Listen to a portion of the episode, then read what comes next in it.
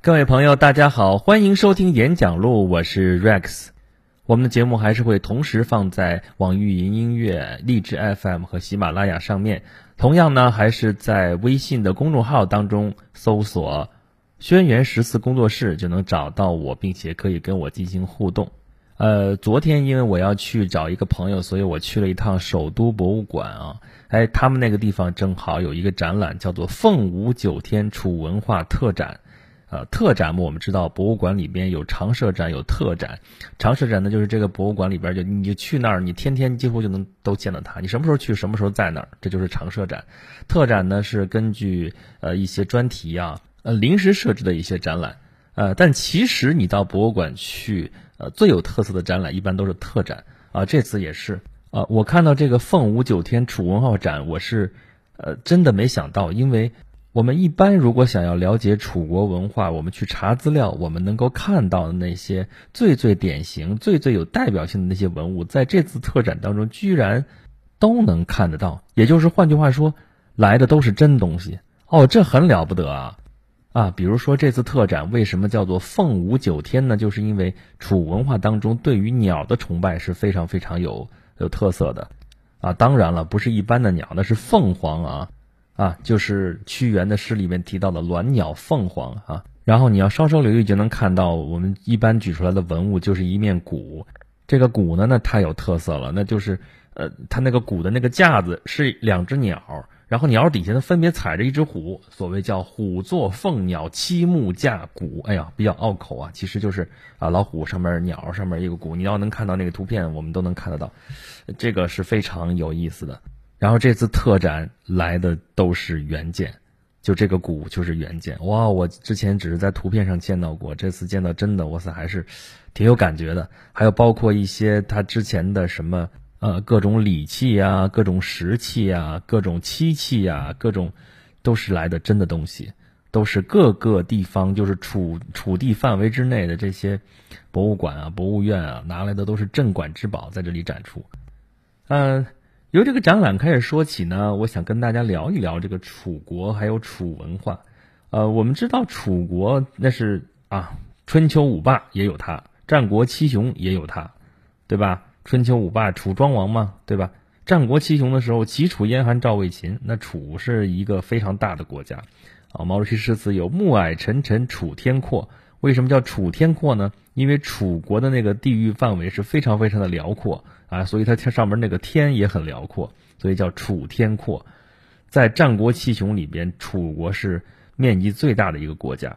然后秦始皇灭六国，楚国只能搁到后边来灭，因为楚国实在是太大了啊。我们当时还有那故事嘛，说呃秦始皇去找王翦，说老将军您受累去把那个楚国给灭了吧，您需要多少兵啊？王翦说非六十万不可。哇，六十万部队啊！六十万部队是什么概念呢？根据我们现在的论证和推算啊，秦国当时全国的兵力大概也就是六十万左右。所以王翦老将军这一狮子大开口啊，不就把秦始皇给吓着了？秦始皇啊，当时也还不能叫秦始皇，因为还没有称皇帝啊。这时候就是秦王政。秦王政说：“老先生，您还是先休息休息吧，我我我不行，我让别人去吧。哎，别人说二十万就行。”所以他先派了二十万兵去，结果就真没打下来，那怎么办呢？回过头来还得找这老先生，啊，秦王政再次回来找到王翦老将军说：“不行，老将军还得您受累，您还是去吧。二十万人那小子不行，他晃点我。”那王翦老先生说：“那我去行啊，还是那句话，非六十万军不可。”啊，秦王政说：“那六十万就六十万吧。”然后是王翦终于就把楚国给灭了，当然不不像我说的那么容易啊，六十万也是费了很大的劲才把楚国给灭掉，所以楚国一直是一个大国，也是一个强国啊。我记得小的时候看那个东周列国的时候，就印象特别深刻。就前半本，前半本是在讲春秋啊，春秋当中楚国是一个非常强大的一个存在，整个春秋时代的一个主旋律。其中的非常重要的一条就是晋楚争霸，晋国就是代表的整个的中原的所谓华夏族，啊，因为周天子不行嘛，周天子周氏衰微，根本就啥也干不了，然后以晋国为首，啊。晋国之前是齐国，但齐国齐桓公死了之后就没有什么特别大的作为啊。主要是晋国晋文公之后，晋国还依然很强。晋国在防止楚国向北边扩张，因为楚国当时虽然也是诸侯，但是中原中原这些华族都认为楚国是南蛮啊。嗯，都看不起他。那楚国给封的爵位也非常非常低啊。我们知道那时候分五等爵嘛，公侯伯子男啊。楚国封了个什么爵位呢？子爵啊，子爵就倒数第二等，就非常非常低了。那楚国也也很傲娇，说你不封我那个公侯，那我还不让你，我还不待见你呢。我我我称王行不行？你周天子才能叫王，我就叫王。所以说，楚国很早很早开始，春秋的时候就已经称王了。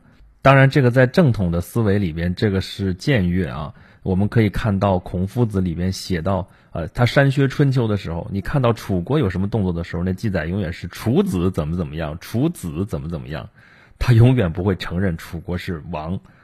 呃，这个僭越就是所谓的礼崩乐坏，啊，就是这就是礼制啊。本来只有周天子才能称王，你楚怎么能称王呢？啊，我们这次展览里边还能看到一个叫做。九鼎八簋，九鼎八簋就是其实都是器皿，鼎我们知道对吧？簋就是簋街里边那个那个簋，呃，都是一些都是一些石器，但是呢，它又是礼器，啊，九鼎八簋是只有周天子才可以有才可以有的，但是我们在展览里面就能看到九鼎八簋，这是楚国的，而且都还不是楚王哦，是楚王下面的一个附庸，他用的这个器皿，他用的这个礼器就已经僭越了。所以说，在那个时候，所谓的礼崩乐坏，这我们能够在这次展览当中看到一些实际的例子。然后，整个春秋时期就是晋楚争霸是一个主旋律之一啊，啊，弄得那些小国在这两个超级大国的夹缝当中是左也不是，右也不是，啊，非常非常的难受。所以我们可以看到，当时楚国的国力就已经非常非常强了。所谓的不服周啊，我自己称王，你周天子算个什么呀？哎，那特别特别的狂，特别特别的，呃，有霸气。但是，一进了战国，这事儿就不太是那么回事儿了。其实春秋末期就已经不灵了。嗯，当时伍子胥跟孙子带着吴国的军队，直接就打到了郢都，就到了楚国的首都，就被攻下来了。这个在之前的整个的春秋历史上边是根本就无法想象的事情。但是春秋末期就被吴国人做到了啊！当时伍子胥和孙子，这是两个都是都是人杰啊，他们他们做到了。那从那之后，好像楚国的首都就想把楚国打败，那就是一件 very easy 的事情，嗯。然后你再看战国的时候的这个发展的脉络啊，一开始是魏国比较强啊，魏国要称霸，啊，后来魏国衰落了之后，齐国齐国又起来，齐国起来，后来是赵国是主角啊。然后当然一开始秦国是属于默默无闻，后来商鞅变法之后，也是成为他是不断的积蓄力量，最后终于是秦国一统天下。这整个这个过程当中，就好像没楚国什么事儿。你能看到楚国的戏份，就基本就是，啊，楚怀王被张仪给坑了，啊，被秦王给坑了，然后就那个楚国被那个首都被白起给攻进来了，啊，一会儿迁都了，啊，从那个就现在湖北那边荆州那边一直迁啊迁迁迁到安徽去了，都已经到寿春了，啊，就一直是这样的一个过程。于是我们不禁要问。那个春秋时期不可一世、问鼎中原的楚国到哪里去了呢？哎，这个地方说到问鼎中原了，我不得不多说一句：“问鼎中原”这个词儿本来就是给楚国准备的。这是楚庄王的故事。楚庄王带兵路过洛阳的时候啊，洛阳是周天子的首都嘛，然后周天子就派人来劳军。哎，你看这周天子当的多窝囊啊！诸侯陈兵于自己首都之外。居然还要自己颠颠的派王孙满去劳军，劳军的时候，这个楚庄王就不老实，就问九鼎的重量大小到底是多少？啥意思呢？九鼎是一个也是礼器啊，象征的是天下九州，这个东西只有天子才有。嗯，那楚庄王在问这个九鼎的轻重和大小，什么意思呢？那就是有取而代之的意思嘛，对不对？但是他也只是问了问，最后被王孙满给怼回来了。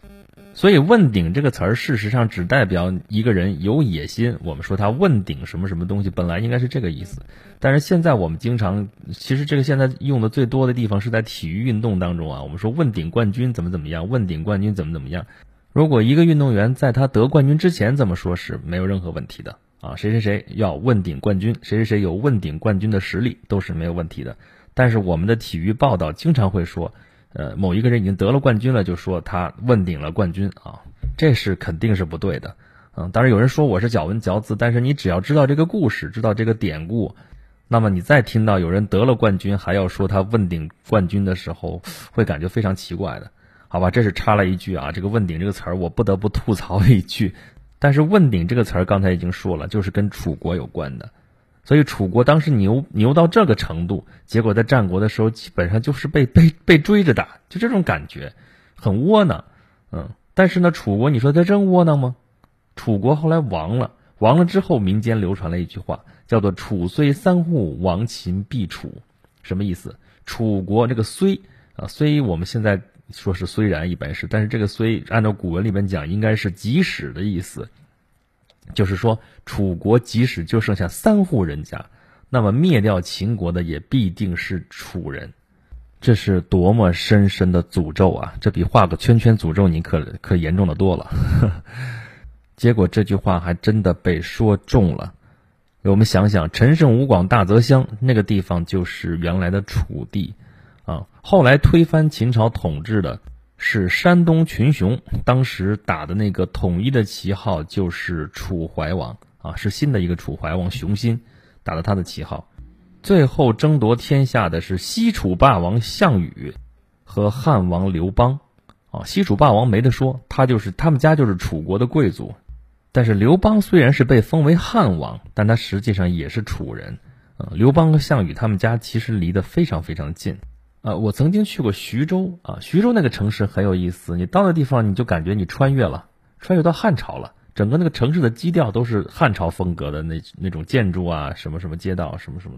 那这种感觉在中国的其他城市里边也有，比如说西安。我们在西安到那儿之后，感觉就是你生活在唐朝。虽然我们那个城墙留下来的是明朝的城墙。因为西安这个城市最最牛的时候，可不就是在唐朝的时候吗？当时它是长安城，是全国的首都，而且大唐嘛，煌煌大唐，所以说是最值得拿出来说的。呃，那你到开封，就整个你就感觉是生活在宋朝，因为宋朝当时全国的首都是在开封嘛。那么刚才说到徐州，你就感觉你是生活在汉朝，它很有意思啊，因为汉朝的首都其实不在徐州啊，对不对？汉朝首都也是长安呢。只不过那个长安的城址可能跟现在西安城的那个城址其实是有一定距离的，不在那个位置。但是无论如何也不可能在徐州啊，对不对？哎，徐州是什么地方呢？徐州汉朝的时候确实在这儿封了个王，封的什么王呢？就是楚王。因为徐州原来叫彭城，西楚霸王项羽就把这个彭城作为他这个楚国的首都，所以这个地方其实说是汉文化，其实是楚文化，啊。项羽的老家就在徐州不远，刘邦的老家其实也不远。你说这乡里乡亲的，他们互相还打个什么劲呢？哎，但是他们俩之间的矛盾可不是说两个人之间的问题啊，他们俩是贵族和平民之间的斗争啊，而且还是长者和年轻人之间的斗争啊。这个楚汉争霸，这项羽和刘邦的故事，我们以后可能单独拿出来一期，我们好好讲一讲。项羽和刘邦都是楚人。项羽被围起来的时候叫四面楚歌，《霸王别姬》的时候唱的歌叫《垓下歌》，那就是力拔山兮气盖世，时不利兮骓不逝，骓不逝兮可奈何，虞兮虞兮奈若何。你看那么多“兮”字，我们基本上就听着跟那个屈原的那个《楚辞》就很像。那汉高祖后来得了天下回乡的时候，他唱《大风歌》。啊！大风起兮云飞扬，威加海内兮归故乡。安得猛士兮守四方，这也是楚歌。所以说，虽然秦始皇灭了六国，统一了天下，汉朝建立以后继承了秦朝的政治体制，但是因为他的建立者和他周围的这些功臣都是楚人，所以不可避免的，汉朝，尤其是汉朝初期，有非常非常浓的。楚文化的特色，这个特色一直逐代逐代的继承下来，融入到了我们整个的这个华夏民族当中。别忘了，汉族的这个名称就是从汉朝来的，而汉朝是极大的继承了楚的文化。所以李泽厚先生会说啊，所谓的汉文化其实就是楚文化。当然，他说的可能有点绝对，但是楚文化是汉文化的一个非常重要的源头，这个是肯定不会有错的。你看，我作为一个齐国人啊，我我我们老家那个地方是号称山东嘛，号称齐鲁之邦。我我在那个地方其实主要是齐国的地盘。呃，我作为一个齐国人，在这大力的推崇这个楚文化，也实在是因为我这几天跟楚文化啊，或者说南方的文化接触的比较多。你看，我刚刚前几天从黄山市回来啊，黄山就是原来的古徽州，徽州再往前那个地方，安徽省南部就是楚国的地盘啊。然后昨天这又看了楚国的展览。这说明实在是跟楚国有缘分吧。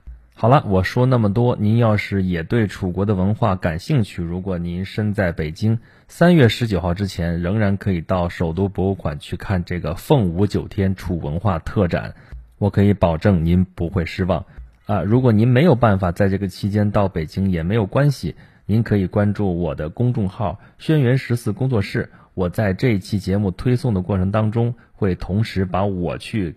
拍的一些这次展览的照片同时发出来，啊，我拍的可能并不是太好，而且我强烈建议大家如果有机会还是要看一看原件。好了，这次节目就说到这里，欢迎收听演讲录，我们下次再见啦。